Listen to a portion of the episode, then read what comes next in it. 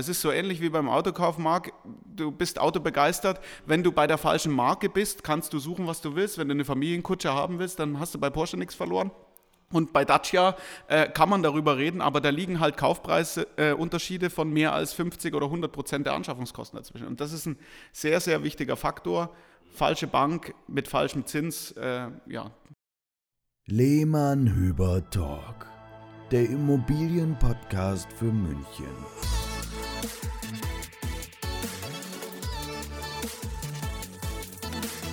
Servus und Hallo, wieder beim Lehmann-Hüber Talk. Heute geht es weiter mit dem Dirk Langer. Sebastian ist auch da. Servus. Servus. Ja, die ähm, nächste Serie zum Thema Baufinanzierung steht an. Und äh, ich hoffe, ihr habt die erste Folge zum Thema Baufinanzierung mit Dirk Langer ähm, verfolgt. Äh, wir schließen da jetzt einfach direkt drauf an, dran an. Und ähm, ich sage jetzt einmal Servus Dirk, willkommen Hi. wieder bei uns. Hallo zusammen. Christi. So, also, nachdem wir ja emotional gestartet sind und schon gemerkt haben, verdammt nochmal, es gibt viel zu erzählen über das Thema Baufinanzierung und du bist ja gleich, hast ja gleich losgesprudelt, was echt cool ist, weil, wie gesagt, ich habe ja schon gesagt, es gibt sehr viel Tiefe bei diesem ganzen Thema und viel zu erzählen.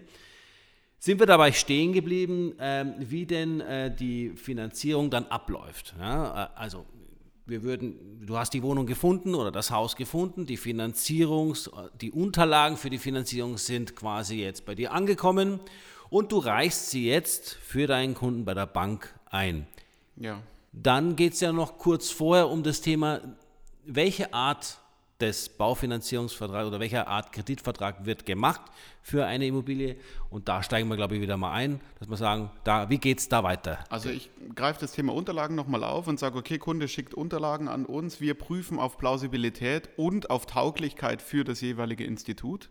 Das heißt also, wir haben eine Wohnflächenberechnung bekommen vom Makler, die die eine Bank vielleicht akzeptiert, aber die andere nicht. Das heißt also, dort arbeitet unsere Lisa nochmal nach und äh, setzt sich vielleicht eben auch mit dem jeweiligen Makler, Eigentümer, Hausverwalter in Verbindung oder macht die Wohnflächenberechnung selber, wenn das denn erlaubt ist. Und dann gehen wir mit vollständiger Akte zur Bank, reichen die Unterlagen sozusagen zur Prüfung ein und dann haben wir Bearbeitungszeiten zwischen einem Tag und, äh, wie ich es ja in der letzten Folge schon gesagt habe, sechs Wochen. Das heißt also, ähm, wenn wir die sechs Wochen Zeit haben, Marc, du kennst es selber, wir haben ja deine Finanzierung damals 2015 auch zusammen gemacht mhm. und 2020 die Anschlussfinanzierung, weil mhm. der Marc sich äh, nach meiner Beratung für eine fünfjährige Zinsbindung entschieden hat, Chaka. auf was er wahrscheinlich selber nie gekommen wäre. Am Anfang war ich da ein bisschen verunsichert, aber ich habe mich ja. voll und ganz beraten lassen. Ja, also wir, wir, kommen auch noch aufs Thema Zinsbindung. Es gibt ich, ja nicht nur 15 und 15. Nee. Ich habe acht gemacht, weil der Dirk da halt auch weiterdenkt. Ich ja. hatte, ich hatte Glück eine Marc, ja? Ich hatte Glück, die Zinsen sind gefallen, das heißt also, also mein Deal oder meine Empfehlung ist aufgegangen mit ihm und er hat dann jetzt nach fünf Jahren deutlich äh, günstiger Anschluss finanziert. Dann hat es der Markt nicht eilig. Das heißt also, dann kann ich ihn an eine Bank geben, die sechs, acht Wochen Bearbeitungszeit hat, weil er sagt, passt schon so lange, wie die Konditionen gesichert sind. Ja. Okay. Reden wir aber vielleicht, wo wir an dem Punkt Unterlagen gerade sind, ziehen wir die Frage nochmal vor. Also ähm, es fängt an, einerseits bei Unterlagen betreffend die Immobilie, die finanziert werden soll, und Unterlagen betreffend euch als Käufer. Kannst du da einen kurzen Überblick geben, was da so die wesentlichen Dokumente ja, also sind? Also der klassische Angestellte ist natürlich einfach, der braucht die Lohnsteuerbescheinigung vom Vorjahr und die letzten drei Gehaltsabrechnungen. Das ist easy, das kann jeder, ein Eigenkapitalnachweis dazu. Und dann sind wir fast vollständig. Wenn die Darlehenssummen größer werden, wollen die Banken noch Steuererklärung und Steuerbescheid. Hier immer den letzten, da denken immer alle, das muss dann der 2020er sein. Nee, da reicht mir auch der von 18 oder 19, je nach Bank, je nachdem, was da ist. Beim Selbstständigen wird es komplexer. Da gibt es ja verschiedene Konstellationen. Den Einzelkaufmann, der macht eine Einnahmenüberschussrechnung. Oder wenn er eben große Umsätze oder große Gewinne einfährt, dann muss er einen Jahresabschluss, also eine Bilanz mit Gewinn- und Verlustrechnung vorlegen. Und das für die letzten drei Jahre. Oder wie bei euch eine GBR, ja, die dann einen Jahresabschluss macht, wo also dann noch vielleicht der Feststellungsbescheid, also wenn Gewinne unterschiedlich verteilt werden sollten, auch noch gebraucht wird, damit man sieht, äh, bei einer Lehmann-Hüber GBR, A, Kunde oder Eigentümer A und Eigentümer B kriegen unterschiedliche Gewinne, wenn es denn so wäre und man nicht 50-50 teilt oder wenn sie eben mehrere Gesellschafter sind. Und so wird die Unterlagenliste für einen Selbstständigen relativ groß und relativ komplex. Das heißt, dieses Thema kann ich im Optimalfall vorziehen, wenn der Kunde bei mir ist, bevor er ein Objekt vor der, vor der Brust hat. Mhm. Das heißt, er sucht eine Immobilie und ich sage, schick mir doch erstmal deine Einnahmenüberschussrechnungen oder Jahresabschlüsse für drei Jahre plus Steuerbescheid, Steuererklärung und, und, und und prüfe diese Unterlagen schon auf Vollständigkeit und Plausibilität, bevor ihr überhaupt anfangt, mit einer Immobilie in die Suche zu gehen. Ja. Also das würde ich, das kann ich eben wirklich auch als Selbstständiger absolut empfehlen, weil da kommt eine Liste zusammen, die habt ihr nicht innerhalb von drei oder fünf Tagen. Ja, bist du einen Tag oder zwei, wenn es schlecht läuft, einen Tag oder zwei beschäftigt, kommt auch ja. immer auf die Fähigkeit des Steuerberaters ja. an.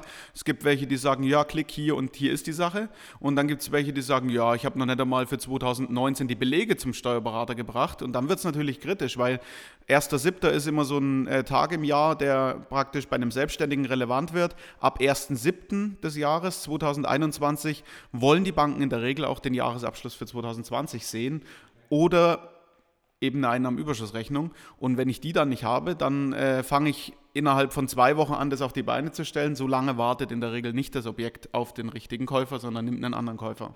Und wenn ihr euch jetzt gerade wundert, äh worüber spricht der Kerl eigentlich die ganze Zeit? Hm. Ihr befindet euch in Folge 2 über das Thema Baufinanzierung. Hier sitzt der Dirk Langer von Baufi Kompass, diejenigen, die jetzt vielleicht die erste Folge nicht gehört haben.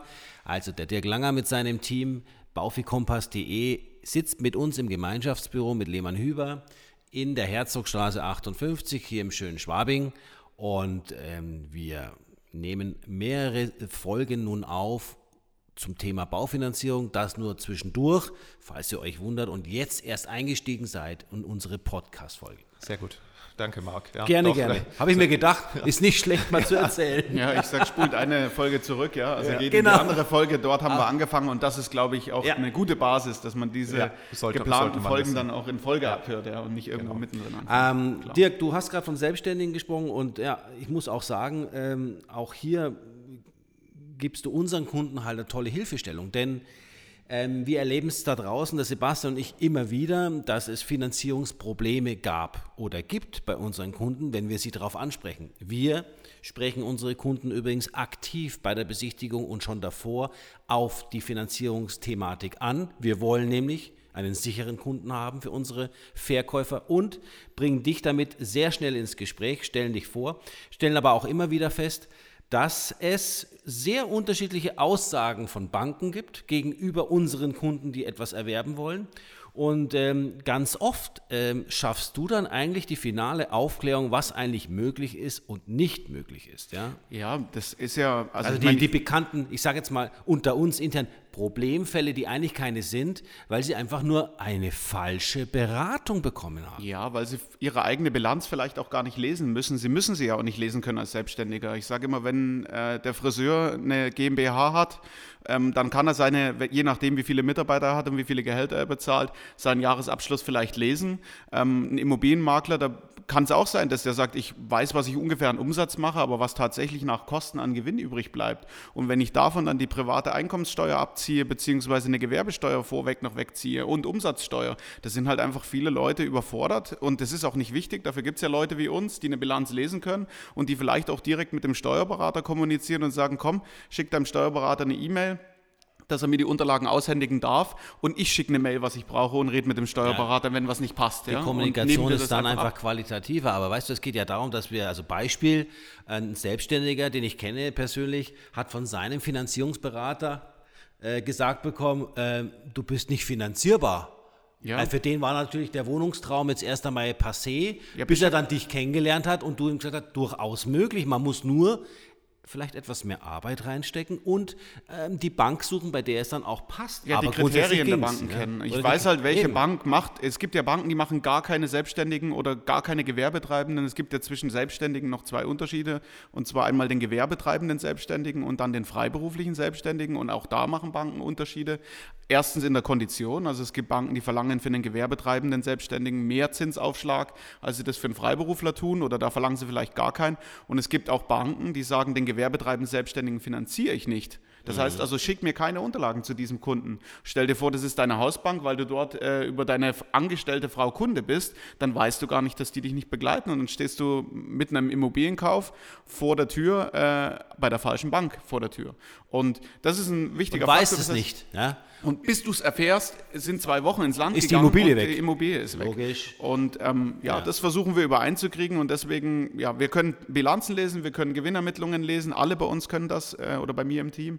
Und ähm, wir wissen dann eben vielleicht auch noch mit unterstellten Lebenshaltungskosten, dass es bei der einen Bank reicht und bei der anderen nicht. Oder dass eben der zwei Jahre Selbstständige vielleicht doch schon finanzierbar ist und nicht wie immer der Mythos da draußen, man muss mindestens drei Jahre selbstständig sein.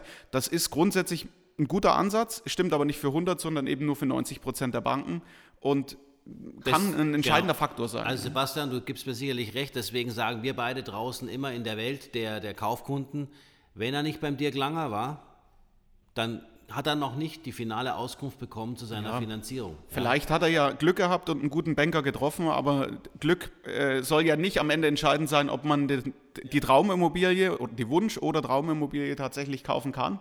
Ähm, da, muss man, da muss man eh schon genug Glück haben, dass ja. man sie kriegt. Dass man derjenige ist, der eine Reservierung machen kann.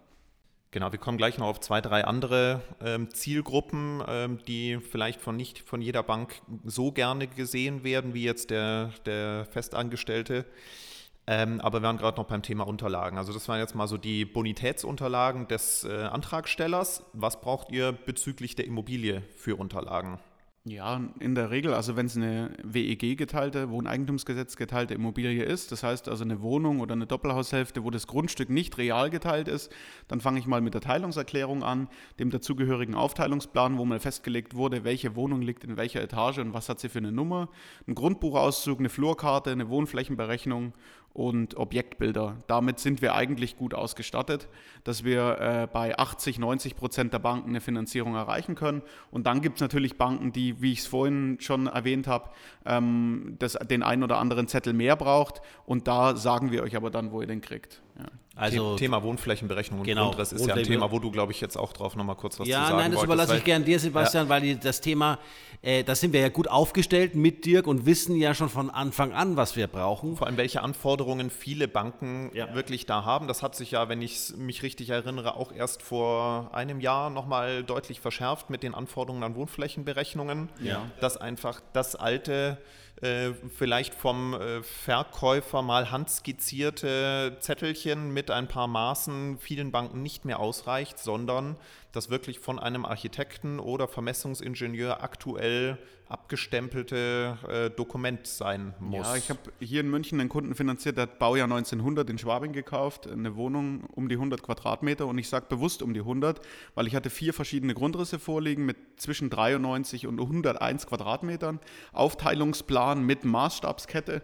Es hat einfach nichts gepasst und der Kunde selber ist auf 98 Quadratmeter gekommen. Was stimmt jetzt? Was nimmt die Bank an? Und je nachdem, wie ist die Bank drauf? Die eine sagt, schick mir einen dieser Grundrisse, wenn ich die anderen nicht kenne und dann gibt es welche, die sagen, nee, wir wollen da den Architektenstempel drauf haben und der muss aktuell sein. Und das sind so Dinge, die kann man nicht pauschal beantworten. Hängt einfach davon ab, wo wird dieser Kunde seine optimale Baufinanzierung bekommen. Und der eine kriegt sie halt bei der Sparkasse und der nächste äh, bei der ING DIBA. Und deswegen kann man es nicht pauschal sagen. Da, ich sage mal, das ist die Daseinsberechtigung für uns. Wenn's das, wenn das jeder überreißen könnte, dann brauchst du ja keinen Baufi-Kompass mehr. Dann äh, machst du es einfach selber und gehst doch zu deiner Hausbank. Also der Sebastian und ich machen das ja schon in der Vorbereitung bei verkaufenden Immobilien, die wir verkaufen. Ne? Also das ist unsere Vorbereitung, unsere Dienstleistung schon, wenn wir einen Auftrag annehmen, dass wir eben genau für solche Dinge wie den Grundriss mit dem Stempel etc., Wohnflächenberechnung schon sorgen. Und äh, liebe Zuhörer, ähm, nochmal die Aussage dazu, es gibt dazu auch eine eigene Folge auch wenn ihr für 8, mit 98 Quadratmeter vom Privat- oder vom Bauträger oder von irgendjemand anders gekauft habt und glaubt, das ist die richtige Wohnfläche, mit der dann eure Wohnung wieder verkauft wird und von der finanzierenden Bank des Käufers dann auch so genehmigt wird, halt, wir prüfen das vorher, weil es ist nicht so, wie es oft Ja, scheint. also da muss man einfach sagen, Wohnfläche, Nutzfläche, Hobbyräume, Speicher, Ja. das, da kannst du drei Podcast-Folgen füllen mit... äh, Eine haben wir- eine haben wir Eine, eine schon haben wir schon gefüllt damit, ja. Aber du hast Ja. völlig recht. Und, genau. da, und dann, wie sieht die Bank den Ansatz? Also ich habe Banken, die sagen, die, der Balkon ist Nutzfläche, wird zur Hälfte in die Wohnfläche eingerechnet, die nächste rechnet den Balkon nur mit 25 Prozent ein. Äh, Das ist ein entscheidender Faktor, weil da kann eine 100 Quadratmeter Wohnung mit einer 20 Quadratmeter Terrasse plötzlich 5 Quadratmeter größer oder kleiner sein, Ja. wenn ich sie nur zur Hälfte Und bei oder zu Münchner einem. Quadratmeterpreisen sind wir mal schnell bei 50.000 plus minus. Ja, so sieht's aus. Und wenn dann eben eine hohe, ein hoher Beleihungsauslauf ins Spiel kommt, also eine hohe Finanzierungsquote gemessen auf den Kaufpreis, dann äh, kann daran die Machbarkeit hängen. Und das ist ja am Ende eine der wichtigsten Fragen. Ist der Kunde machbar mit dem Objekt und wo ist er machbar? Und das, ja. Also, Dirk, ich finde es klasse, dass du auch Fallbeispiele nennst. Ähm, zum Thema Zinshöhe möchte ich noch eine kleine Anekdote erzählen aus unserem Maklerleben. O- Äh, Oder du hebst sie dir auf für das Nein, Thema- ich erzähle sie jetzt, Zins. Sebastian. Und zwar, weil sonst ver- vergiss es wieder. Du Ach so, kennst ja. Ähm, wir waren mal in Allershausen, haben da mehrere Häuser verkauft. Das war eine feine Geschichte. Und ähm, da hatten wir dann einen, einen, einen Kaufinteressenten, der, ähm, den ich auch zu dir empfohlen habe. Und ähm, sein Schwager hat bei der Sparkasse gearbeitet. Und er wollte partout nicht unsere Empfehlung annehmen. Ich kann, sie, ich kann ja niemanden zwingen zu seinem Glück. Aber diese, wie soll ich sagen, dieser Zinssatz war äh, in, in seinen Augen der beste, den er kriegt, weil ja quasi die Verwandtschaft in der Bank hockt. Ja. Am Ende des Tages äh, war der Zinssatz, hat es dann doch ein Happy End gegeben ähm, und am Ende des Tages war der Zinssatz dann ähm, bei dir über ein Prozent Es war, es war noch eine andere Zeit mit anderen 2016, Zinsniveaus, 2017, genau. anderen so Zinsniveaus, aber ähm, es, war, es war auf jeden Fall eines dieser Beispiele, die ich nie vergessen werde, dass halt einfach man immer offen sein sollte für Vergleiche Ja. äh, und, und einfach die, selbst- diese Zeit sich nimmt, weil es geht um so viel Geld auf so eine lange Laufzeit zum Teil, dass es sich doch einfach lohnt, nochmal zu vergleichen, selbst wenn die Verwandtschaft in der Bank arbeitet. Ja, das. Und selbst ein unabhängiger Finanzierungsberater kann äh, einen deutlichen Unterschied machen zu einem anderen unabhängigen Finanzierungsberater. Also ich hatte einen Kunden, der wollte nicht zu mir, der war an seinen Finanzierungsberater aufgrund einer Empfehlung ge- gebunden oder hat sich gebunden gefühlt. Ich sage immer, da freue ich mich ja auch drüber, wenn jemand bei mir bleibt und sagt, der Langer reicht mir, ich brauche nicht noch drei Vergleicher. Das ist ja auch in der Regel so. Aber das Gespräch mit mir hat am Ende gebracht einen Zinsunterschied von 0,45 Prozent. Es ging um eine Darlehenssumme von 1,7 Millionen Euro. Da reden wir über 50, 60.000 Euro Nettozinsersparnis in zehn Jahren. Ich sage immer, wenn du die dranlegst, um äh, deine Wunschimmobilie vielleicht äh, mit einem höheren Kaufangebot zu kriegen, dann kriegst du es auf jeden Fall, weil wenn der statt 1,7 Millionen 1,75 Millionen anbietet, obwohl es vielleicht gar kein Bieterverfahren ist, sondern er einfach nur sagt, ich will sie unbedingt haben, es ist meine Traumimmobilie, dann hast du dort eine Brechstange, da rede ich nicht mehr von einem kleinen Hebel, sondern hast du eine Brechstange, die du dem Makler um die Ohren haust und damit geht's. Und das ist ein Faktor, der, der, den Mehrwert können wir im Optimalfall schaffen, aber ich sage mal, Ja. das setzt ja voraus, dass der andere ein schlechtes Angebot gemacht hat. Das heißt, wenn der dieses schlechte Angebot nicht hat, reden wir auch nicht Also über ich 60.000 glaube, der Schwager oder? wollte einfach seine Verwandtschaft nicht, nicht finanzieren. Nee, so kann man es, glaube ich, auch sagen. Vielleicht kann er es auch nicht, weil er eben mit seinen Rahmenkriterien, die Ja. sein Institut vorgibt, äh, das gar nicht machen kann. Das ist so ähnlich wie beim Autokauf, Marc. Du bist autobegeistert. Wenn du bei der falschen Marke bist, kannst du suchen, was du willst. Wenn du eine Familienkutsche haben willst, dann hast du bei Porsche nichts verloren. Und bei Dacia äh, kann man darüber reden, aber da liegen halt Kaufpreisunterschiede äh, von mehr als 50 oder 100 Prozent der Anschaffungskosten dazwischen. Und das ist ein sehr, sehr wichtiger Faktor. Falsche Bank mit falschem Zins, äh, ja, das kann schlecht sein.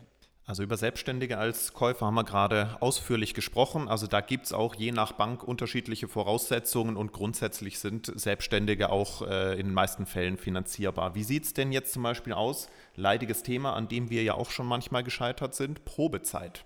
Ja. Ja, also ich habe viele Produktgeber, oder viele ist vielleicht übertrieben, aber einige Produktgeber, die mit, ähm, mit Probezeit oder Befristung gar kein Problem haben. Dann gibt es welche, die haben bestimmte Bedingungen, die sie daran knüpfen. Also angenommen, der Sebastian Hüber arbeitet äh, zuerst für sagen wir mal, die Deutsche Bank und wechselt dann zur Commerzbank ja, als angestellter Bankkaufmann. Ähm, wenn der dann ein höheres Nettogehalt erzielt bei seinem neuen Arbeitgeber, dann wird vielleicht über die Probezeit hinweg gesehen. Das ist also nichts, was man pauschal beantworten kann. Ich kann pauschal beantworten, dass ich, wenn der Rest der Gesamt oder der Rest der Konstellation passt, wenn die Gesamtkonstellation passt, eine Probezeit nicht zwingend äh, ein Thema sein muss, was zu, einem, zu einer Ablehnung führt. Vielleicht bei der einen oder anderen Bank, aber nicht bei allen. Wenn ich jetzt ein internationaler Kunde bin, äh, komme aus dem Ausland, arbeite hier seit einem Jahr, habe erstmal einen Aufenthaltstitel, komme nicht aus einem EU-Land. Äh, wie sieht es da aus? Wenn ich jetzt, sagen wir mal, für so ein großes Unternehmen wie Amazon arbeite in München, da sind die, wollen aber trotzdem was kaufen, statt das zu ist ein permanentes Thema bei uns. Ja. Also wir haben, ich habe äh, viele chinesische Kunden finanziert, die äh, vielleicht für Huawei oder so jemanden arbeiten oder so einen Arbeitgeber arbeiten. Und ähm, da gibt es drei verschiedene Stufen sozusagen. Also man muss den Ausländer, der sozusagen keinen deutschen Pass hält, unterscheiden in eine Blue Card. Das ist ein befristeter Auf Aufenthaltstitel für, äh, für Akademiker. Die müssen ein gewisses Gehalt verdienen, damit sie einen erleichterten Arbeitsbeginn hier in Deutschland haben. Das ist ein befristeter Titel, der sehr leicht in eine unbefristete Niederlassungserlaubnis gewechselt werden kann.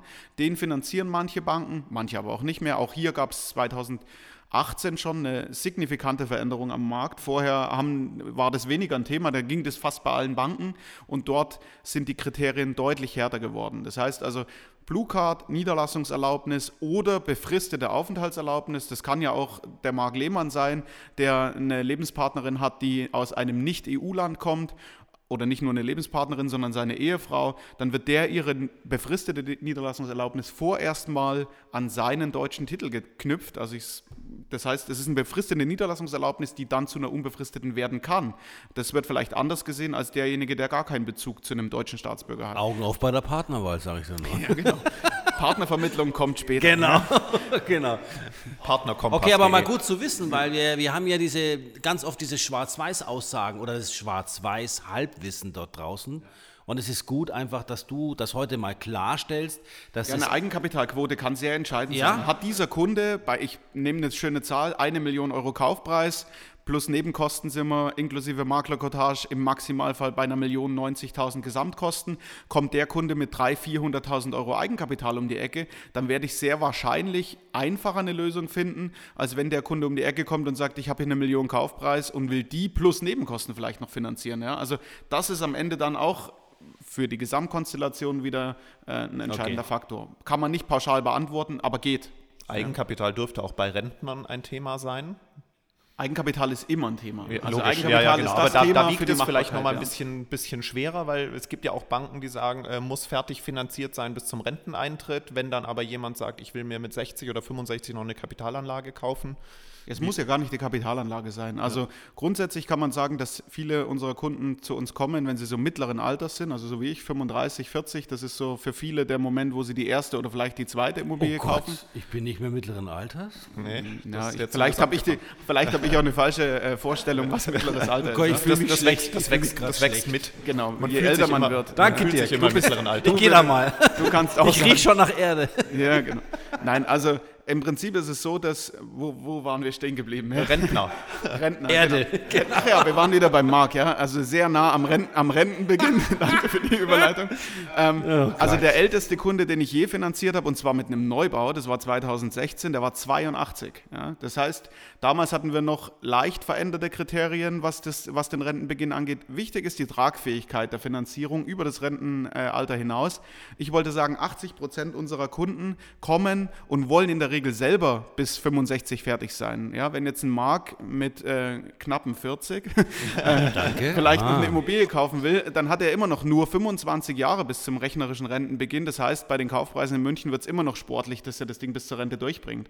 Und ähm, ja, hier sehen es alle Banken anders. Hier rechnen jede, rechnet jede Bank anders. Manche prüfen die Rentensituation, die zu erwartende Rentensituation sehr detailliert, manche nur pauschal, manche interessiert es gar nicht. Welche das interessiert oder nicht interessiert, das finden wir für euch raus diskutieren wir ja auch nur dann, wenn es überhaupt relevant ist. Ich muss ja nicht mit einem 30-Jährigen über sein Rentenszenario sprechen. Ja, aber es ist Thema mhm. und äh, es ist sicherlich interessant für unsere Hörer. Ja, es ist noch mehr durch diese Wohnimmobilienkreditrichtlinie, die das äh, eben, die diese Tragfähigkeit im Rentenalter in 2016 ist sie, glaube ich, eingeführt worden, ähm, auf den Punkt bringt. Deswegen ist noch mehr Unsicherheit im Markt, weil eben ja. ein 50-jähriger Selbstständiger natürlich dann schon, wenn der privat noch nichts gemacht hat, viel schlechter finanzierbar sein kann oder gar nicht mehr finanzierbar ist. Ähm, ja. ja. Gibt es überhaupt so ein pauschales Mindesteinkommen, was man haben muss? Weil es gibt ja auch in München genug Leute, die ähm, 1,6, 1,8 netto verdienen. Ähm, sind die, schauen sich Banken das grundsätzlich an? Also wird wahrscheinlich nicht für eine Münchner Dreizimmerwohnung reichen, aber wenn die jetzt ähm, irgendwo in, im Bayerischen Wald ähm, oder in Ostdeutschland äh, Im. Bayerischen Wald bei 1,6 netto, genau. Nee, das ist das Thema. Also mich, mich hat vor vielen Jahren mal jemand gefragt, ob ich eigentlich auch noch normale Kunden habe. Das heißt also, es war ein guter Bekannter von einem sehr engen Freund von mir, der zu mir gesagt hat, wenn ich die Gehälter sozusagen meiner Kunden erzählt habe, der klassische BMW-Ingenieur oder der Siemens-Angestellte mit, mit Top-Gehalt ähm, das ist natürlich nicht der Bundesdurchschnitt. Und das, der Bundesdurchschnitteinkommen liegt wahrscheinlich um die 2000 Euro. Und gute Frage, Sebastian, aber man kann es nicht pauschal beantworten, weil wenn du alleine mit 1600 Euro netto um die Ecke kommst, dann wird es in München, denke ich, unmöglich sein, was zu kaufen. Aber wenn du natürlich einen Lebensgefährten also, äh, natürlich abhängig vom Eigenkapital, aber äh, ja, da sind wir wieder bei dem Punkt. Ja klar, wenn der nur 150.000 Darlehen braucht, weil er 500.000 von der Oma bekommen hat, dann kann der auch für 600 kaufen. Aber also Dirk, 150 ich, vermittle ich Wir haben ja schon, gelernt, ja. nicht nur das Geld ist entscheidend, es kann ja auch eine Immobilie aus einer Familie äh, in, zur Finanzierung beitragen. Und dann kann es durchaus möglich sein. Ja, auch bei niedrigeren Gehältern, aber oftmals wissen ja die Menschen gar nicht, äh, was sie haben. Ja, das und dass sie noch eine Grundschuld eintragen können oder mal eine Erbangelegenheit vorziehen kann damit es dann funktioniert mit einer Immobilie. Ja, also der klassische, ich verdiene 1500 Euro netto, habe keinen Partner, der mit mir zusammen die Immobilie kaufen möchte, habe kein Eigenkapital und keine Zusatzimmobilien in der Familie, der wird sich schwer tun, dass er eine Finanzierung starten Klar, kann. Er ja. kann dann vielleicht das Einzimmer-Apartment in Augsburg kaufen für 80 bis 100.000 Euro. Das, wenn es mal noch gäbe. Ja, genau. Das würde ich auch kaufen. Ja, die Frage ist halt, wie groß ist es, aber der, ja. der muss nicht gar nichts machen, aber das ist ja das, was ich sage. In der Budgetberatung kriegt er bei uns gesagt, was geht und, in, und um die Ecke gedacht, wenn eben nicht die eigene Immobilie oder die eigengenutzte Immobilie gekauft werden kann, dann sagen wir dir, wie du vielleicht einen Fuß in, die, in den Immobilienmarkt kriegen kannst und äh, eine kleine Kapitalanlage in irgendeiner Stadt kaufst. Und dann nehmen wir halt nicht Augsburg, weil das ist ja wieder in Bayern.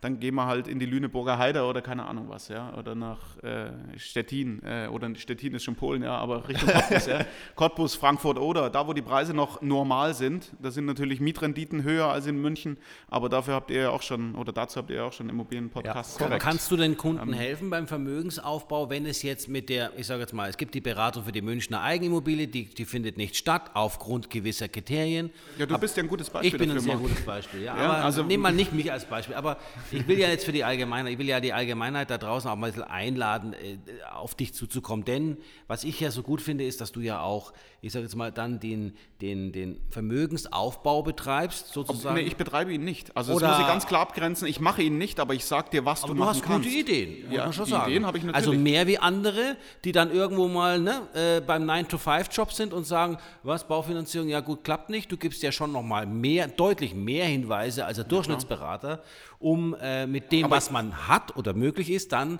Aufbau, Altersvorsorge zu betreiben. Oder du gibst den Hinweis, kauf dir doch erstmal ein Apartment in einer Stadt wie zum Beispiel XY ja, oder spar mal 20.000 an, wenn du wirklich bei Null bist. Also das heißt, aber ich bin nicht derjenige, der den Sparvertrag verkauft und das macht ja den Unterschied. Das heißt, ja. ich habe die Idee, ich kann dir sagen, was du machen kannst, aber ich habe keinen Produktabschluss hinten dran für dich. Das musst du selber machen und viele denken, sie müssen dann da irgendwelche Bausparverträge oder Versicherungen abschließen, ja. um Eigenkapital zu generieren.